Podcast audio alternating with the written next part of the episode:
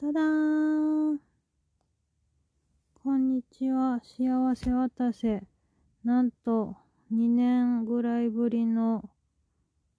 えー、新しい回を収録しております。なんか、喋りて、喋りたいなと思って喋っております。えー、最近、あまりにも人と喋ってなさすぎて、テレビの人の喋り方が映ってきてます。なので、喋りたいなは、なんか喋りてえなとかになってしまいます。なんでなんかなと思うと、多分、えー、主にお笑いを見てるからかなと思います。千鳥とか、よく喋りてえわ、みたいな。言うと思うんですけど、そういう喋り方。私の喋り方の話とかどうでもええねん。えっと、っていう感じで もう、明日から、なんと2月ですね。えー、私の1月のニュースというと、なんと、ずっと1日1話ずつ見てた。アニメの赤毛のアンが、なんか急に配信で見てたんですけど、急に1月になった途端に、1月31日で配信終わりますみたいなことを言い出して、それに気づいたのが1月の半ばに入るちょっと手前ぐらいやって、なんか赤毛のアンって全部で50話あるんですけど、50話もあるのに間に合わへんやんみたいになって、なんかすごい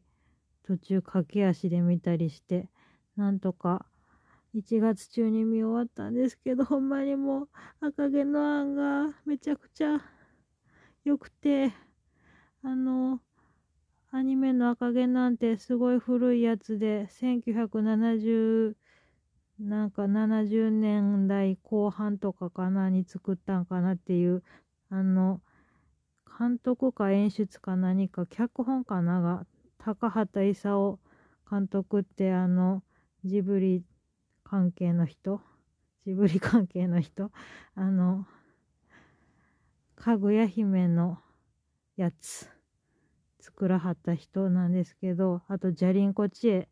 ジャリンコチエもめっちゃいいんですけど、作らはった人の脚本も相まってか、まあ、元の話が多分めっちゃ面白いと思うんですけど、もうほんまに良くて、この良さはほんまにもう見てもらわな、わからへんと思うんですけども、私なんか最後の方前、前は泣いて、この前は泣くのが疲れるから、なんか、ゆっくりしか見られへんし、そんな駆け足でい、い何 ?1 日に2話とか見られへんしみたいな。1話20 23分ぐらいなんですけどもうほんまに良すぎた。赤毛のアンってみんな知ってますか？赤毛のアンの話しようかな。赤毛のアンはえー、どんな話かというと設定だけ。設定だけやからそんな細かいとこまで言わないですけど最初の導入的にはまず赤赤毛の女の子がいてその女の子がアンって言うんですけどその子がえっ、ー、とすごいまずめちゃくちゃ想像力豊かな女の子でなんかしかもワードセンスがすごいよくて、なんかもうこれは詩人やなって思うような言葉をポンポンポンポン言うような人なんですけど、8, 8歳 ?10 歳かなり案が小さい頃にお話がスタートして最終的にアニメの中では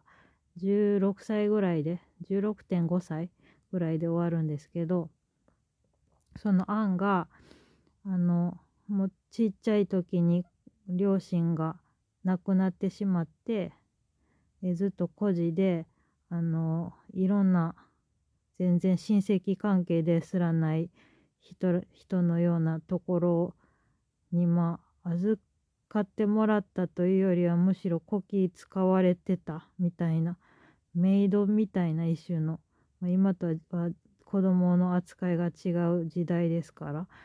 あの労働のための役割として割と置かれてたみたいな感じでそういう過程を経てえっ、ー、ともうほんまに行くとこがなくなって孤児院に行ってで孤児院に、まあ、案はおりました。一方その頃えーと、物語はカナダのお話なんですけどカナダのプリンス・エドワード島っていうところがあってこれはなんかそうなんていうんかな。ちっちゃい屋久島みたいなそんなそんなニュアンスの塔じゃなくてもっと大きい例えばハワイみたいなでかいハワイ島みたいなハワイってハワイ島っていうかなんかそういうでかい感じの島があってそのプリンス・エドワード島もカナダの一つの州らしいんですけどその州の中まあそこ島やから当然まあまあ田舎でカナダ自体も結構田舎やと思うんですけどそこのなんかさらに奥の方のアボンリーっていうエリアのとこにある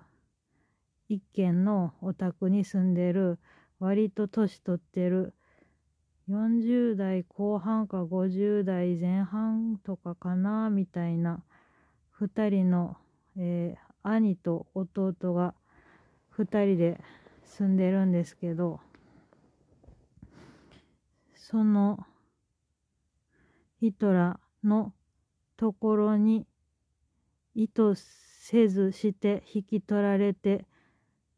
しまったというか引き取られることになってったっていうとこから始まります。えー、これはなぜそういうことになったかというとまあうっかりミスがどうかと思うんですけどその2人が孤児院に全然自分らであの行かずしてなんか男の子が引き取りたいとなんか最近あの年取ってきたし労働力も欲しいから男の子が引き取りたいっていうことでえっ、ー、と知り合いの結構裕福な女の人にまあその人も淑女みたいな人に頼んで、えー、とその人も孤児を引き取るっていうののついでに連れてきてもらったっていうのがなんかその女の人は聞き間違えて男の子って聞き間違えあじゃ男の子って頼まれたのに女の子って言ってたと聞き間違えてでいろいろいる中から男の子もぎょうさんおる中からアンを連れてきてしまってでもアンはあのそのアボンリーの電車の駅に一人で置いてかれてしまったので、えっ、ー、と、その、お兄さんの方が迎えに行った時にはもう案がいましたと。で、この子どうしようみたいな。とりあえず田舎やから連絡どこに電話とかもないぐらいあの昔の時代なのでとりあえず連れて帰るかみたいな家まで連れて帰るんですけどその男の人がまあ寡黙で社交的でもなくて女の人とか女の子とかすごい苦手なんやけどなんか連れて帰る道中の馬車でアンと喋るというかアンがまあめっちゃ喋ってたんですけどアンと喋ったらなんかあれ？意外と馬が合うなみたいなこの子好きやなみたいになってほんで家に帰ってみたらえー、さあ、妹の方は何、男の子って言ったやんみたいな。男、あの、妹の方は気が強いんですけど、結構。気が強いっていうか、しっかりしてる。テキパキしてる。みたいな人で。男の子って言ってやんみたいな風になって、引き取るわけにはいかないよみたいな。でもまあとりあえず止め、止めてあげようみたいな。なってでアンはめちゃくちゃ号泣してこんな目に遭うなんてひどいみたいなもう当然の反応やと思うんですけどすごい喜んでたのにこんな素敵な風景とかすごい綺麗な島であの道中馬車に揺られながらすごい喜んでたのにいざ家に着いたら男の子じゃないからいらんなんて言われてもそんなこと言われてすごいあんはもうほんまに号泣するんですけどそれから、えー、まあどうなるかなっていうようなお話でここから先はまあアニメを見るなり本を読むなりしていただければ大変楽しいと思うんですけど 本当もうその頃を思うと私は最後まで見てるのでめっちゃ泣けてきても今も泣きそうみたいななんなんて感じなんですけど赤毛のアンは最高ですっていう話です。えー、ということで今日は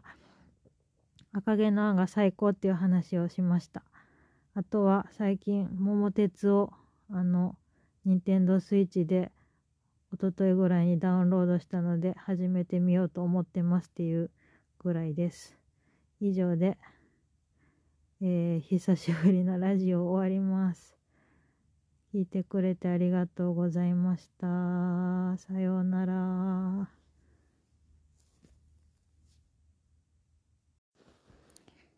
そうそう、あと言い忘れたんですけど、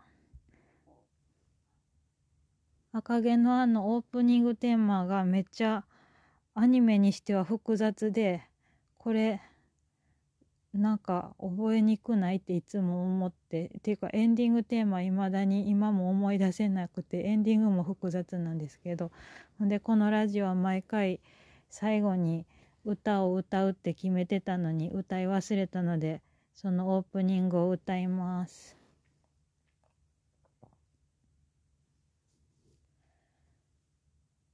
聞こえるかしら？ひずめの音。緩やかな丘を縫ってかけてくる馬車。迎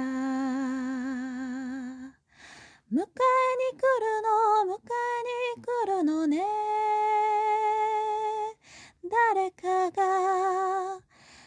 私を連れて行く。